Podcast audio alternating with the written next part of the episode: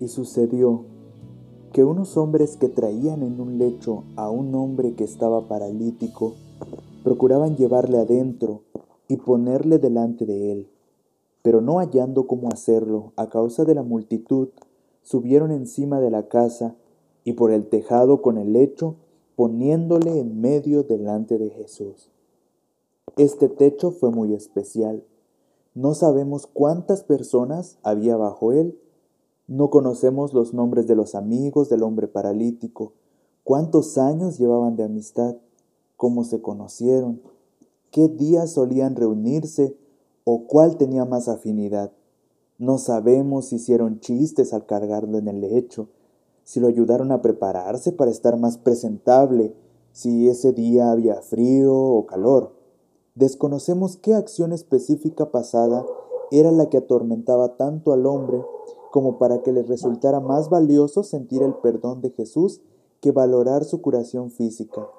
No se nos dice quién se quedó a juntar los escombros del techo o si alguien decidió dejarlos tal como estaba como monumento al gran milagro.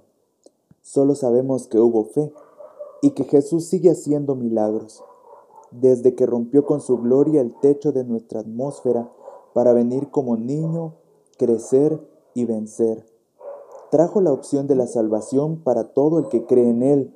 No hay límites ni techos para las manifestaciones de poder en la vida de sus hijos que eligen creer. ¿Qué está pasando bajo tu techo? ¿Hay una multitud y bullicio que obstaculizan el milagro? ¿Hay prejuicios que pesan más que la verdad sencilla? ¿Hay un amigo que está intentando llevarte a los pies de Jesús?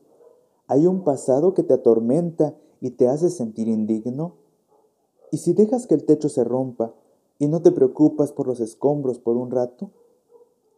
El efecto producido sobre el pueblo por la curación del paralítico fue como si el cielo, después de abrirse, hubiese revelado las glorias de un mundo mejor, mientras que el hombre curado pasaba por entre la multitud, bendiciendo a Dios a cada paso y llevando su carga como si hubiese sido una pluma. La gente retrocedía para darle paso murmurando entre sí, hemos visto maravillas hoy. Permítele al Maestro entrar en tu casa, que tu techo tenga una historia que contar. Hoy camino con Dios, el matinal en podcast cortos para aquellos que disfrutamos de escuchar la palabra. Que tengas un excelente día y no te olvides de compartir. Y ya sabes, por aquí nos escuchamos.